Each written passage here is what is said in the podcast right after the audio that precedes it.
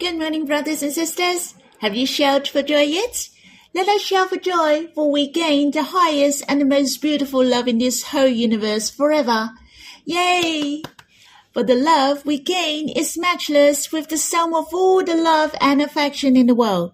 And I can say there are four characteristics which are incomparable with all the love. These four aspects are the four stable anchors. When speaking of the love of God, these four aspects are a great help to us. We shall root in these four aspects. Firstly, the love of God to us is the highest. He even gave his only begotten Son to us. Abba loves the Lord most. He loved him even as he loved us. Yet he gave us his favorite.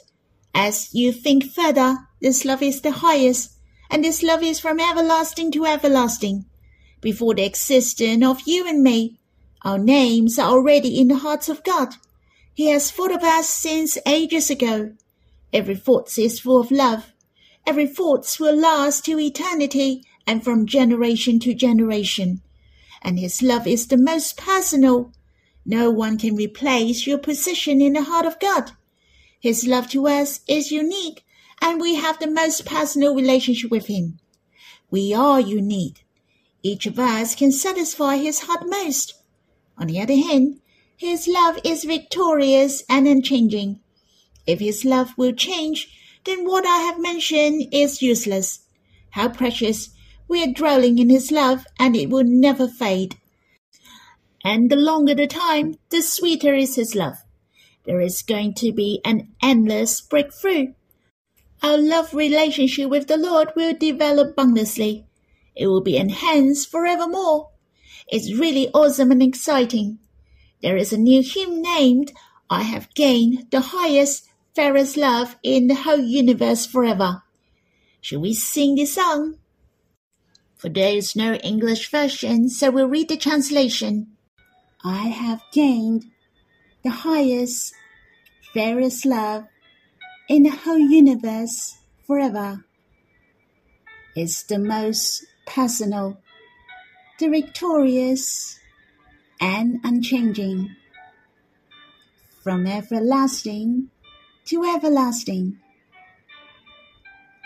I have gained the highest, fairest love in the whole universe forever is the very flame of the Lord, gentle, stunning, victorious love.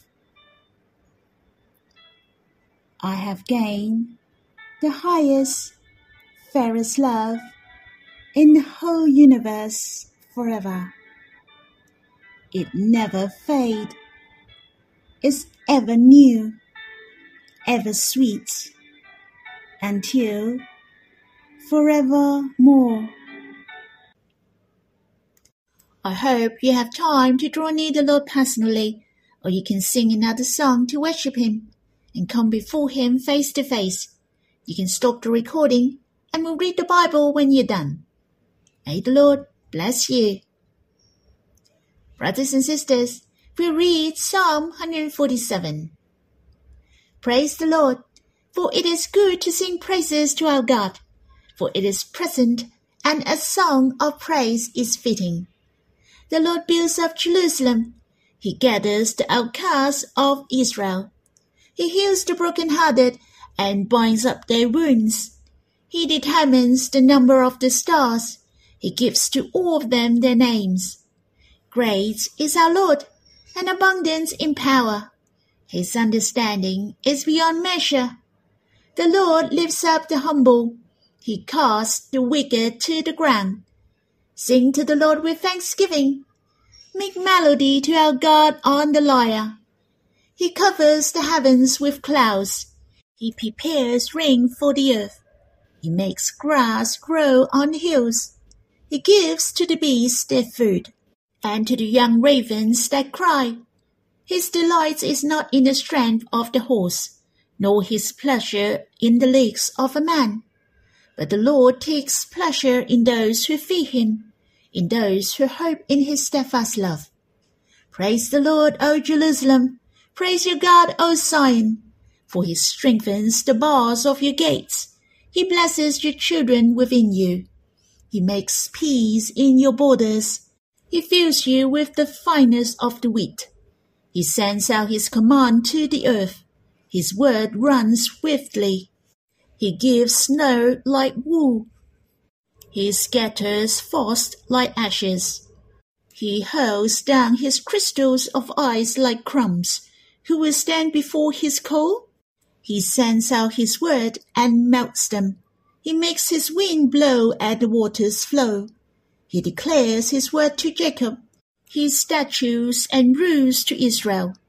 He has not dealt with thus with any other nation. They do not know his rules. Praise the Lord. In my opinion, this psalm is related to the word of God, for it speaks of Zion and Jerusalem, and the power of God and the steadfast love of God focus on his thoughts. I can say the power and love belong to Israel and to Jacob. In other words, the mighty power of God and his boundless love belong to you and me and belong to the church. Since this psalm was written about the establishment of Jerusalem in where the thoughts of God, some people think that this psalm was written after the Israelites were taken into captivity the psalmist sang praises to God who cared about Jerusalem and would be gracious to the nation of Israel. The psalmist believed that God was good, beautiful, and powerful. Hence, he wrote a faithful song of praise. The psalmist was not just hoping to sing and praise God alone, but everyone could rise up and sing praises. This psalm spoke of the will of God, which was the establishment of Jerusalem.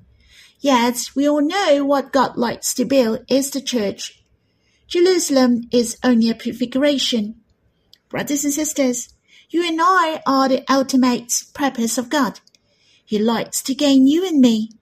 Hence, it's not good for me to praise God alone. You shall praise Him as well. We shall come together to sing and praise the works of God. In verse 11 mentioned, But the Lord takes pleasure in those who fear Him in those who hope in his steadfast love. I think this verse is the core of this psalm. It also responds to the previous psalm. Psalm 146 mentioned, the Lord loves the righteous, whereas in verse 11 of this psalm declared again, but the Lord takes pleasure to those who fear him, in those who hope in his steadfast love. God likes us to be close to him. God likes us to respect Him, and those who listen to Him fear Him. In addition, God likes us to have faith and hope in His steadfast love. Truly, God likes us very much. His desire is for us day by day. He longs for us to draw near to Him and hope in His steadfast love. The majority of the commentators believed this psalm was divided into three sections. In fact, it is very easy to tell for each session begins with praise and sings praise. The first session is from verse 1 to verse 6. In the beginning, it is mentioned to praise the Lord. The second session is from verse 7 to verse 11. In verse 7, start with sing to the Lord with thanksgiving. The first session goes from verse 12 to verse 20. In the beginning of verse 12 mention, Praise the Lord, O Jerusalem. There is nothing special about the division of this psalm, and I won't go into detail about the meaning of each session. Yet, the highlight of this psalm was about the glory of God in creation in each session. It included power, wisdom, and the grace of God. And the greatest glory of God is love. Thus, the aim of these three sessions is to point out God is rich in steadfast love as I mentioned before about the first session, which was from verse 1 to 6, which kind of glory was related to his creation? Let's have a look at verse 4 to 5 mentioned. God determines the number of the stars. He gives to all of them their names. Great is our God, and abundant in power. His understanding is beyond measure. When I read verse 5, Great is our Lord and abundant in power. He is not only abundant in power, but also in love. Even he gives names to all the stars. It sounds like he knows everything well, and he loves everything he has done. He gives to all of them their names. It has shown fully the love of God and his personal love to nature. The creation of God is enormous and great. Yet you and I are the most wonderful creations of God. Even he named the stars one by one. How much more God knows and searches every one of us? Hence, the first session has shown to us the love of God is boundless and the most personal. The second session is from verse 7 to 11. I can say the whole session was about the glory of His creation. Each verse proclaimed His love to us through His creation. Let's take verse 9 as an example. He gives to the beasts their food, and to the young ravens that cry. It's so warm and gracious, so gentle and tender. The bees represent those who have the power to hunt for food. Thus, they don't need God to give them food. But the young ravens are different, for they are very young and they don't know how to feed themselves. All they know is to cry out for food. And other Psalms mention the young lions suffer want and hunger. Hence, even those those bees know how to hunt for food, yet sometimes they can't find food. God is so gentle. He gives them food means to feed them. God feeds every one of us indeed. Whether we are strong or weak, high or low, God will take care of us. His love is heartwarming. And the last session is from verse 12 to 20. It refers to the declaration of God's love through the creation. In verse 16 to 18 are as follows. He gives snow like wool. He scatters frost like ashes. He hurls down his crystals of ice like crumbs. Who can stand before his cold? He sends out his word and melts them. He makes his wind blow and the waters flow. This is about the four seasons of the year, which is the whole year. It refers to the protection of God and his care for us at all times.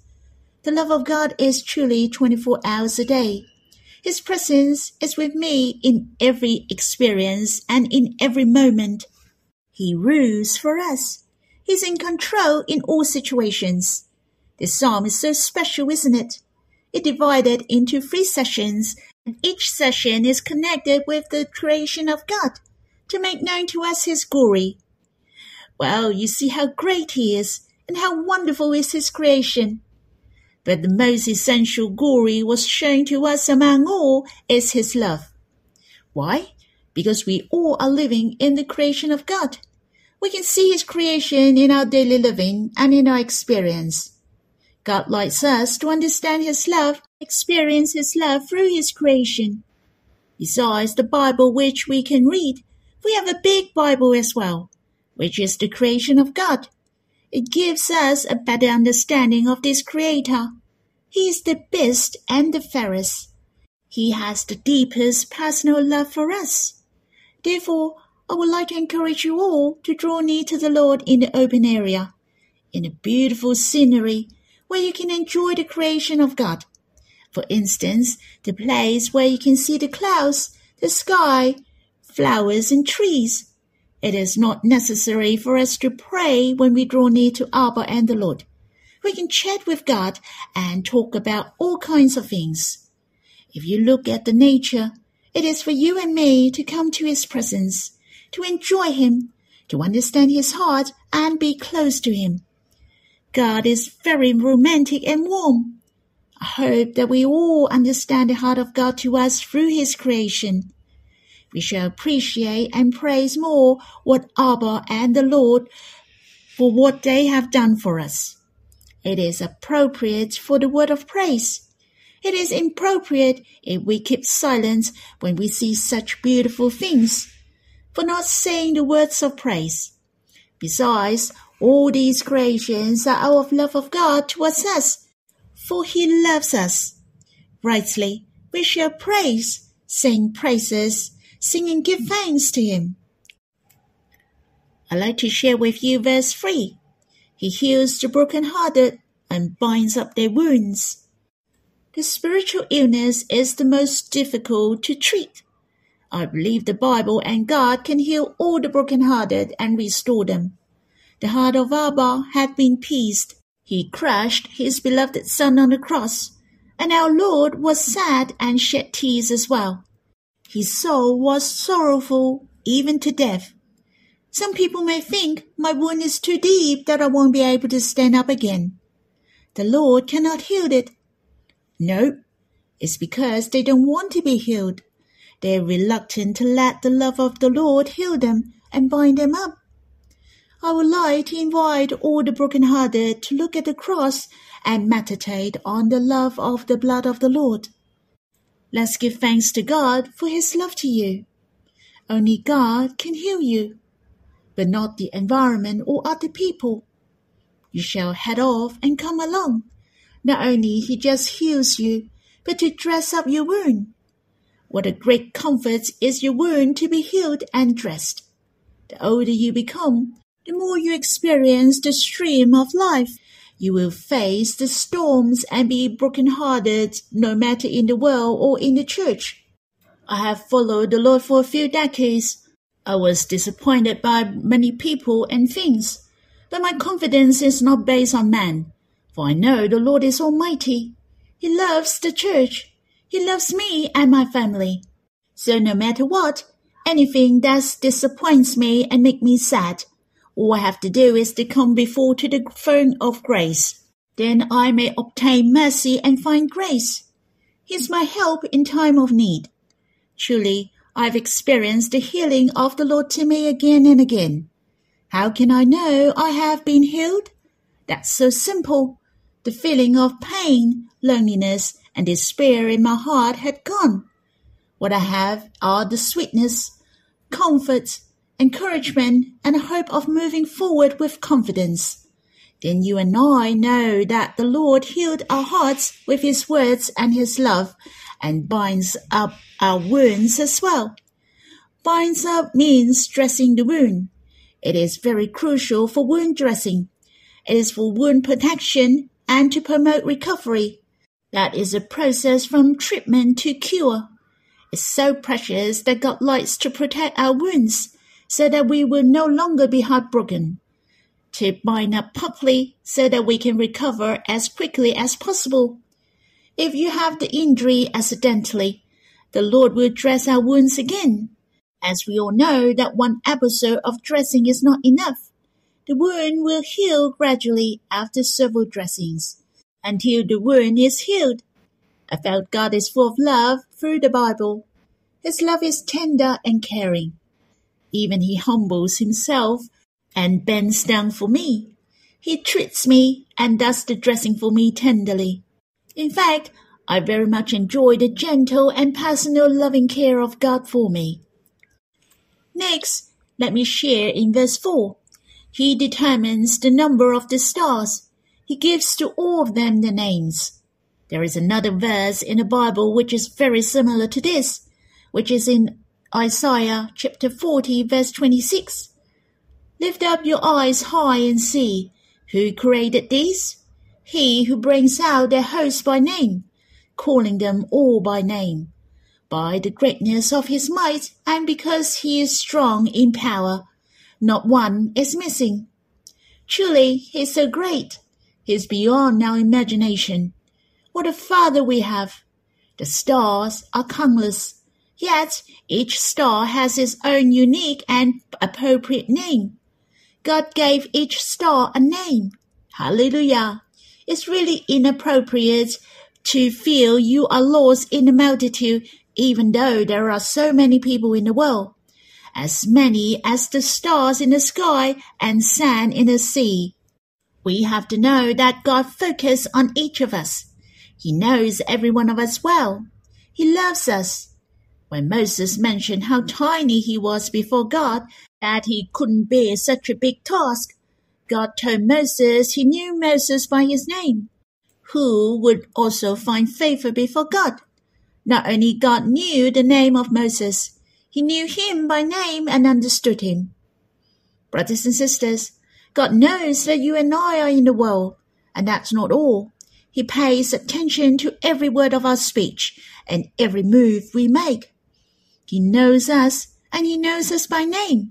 He understands us one by one.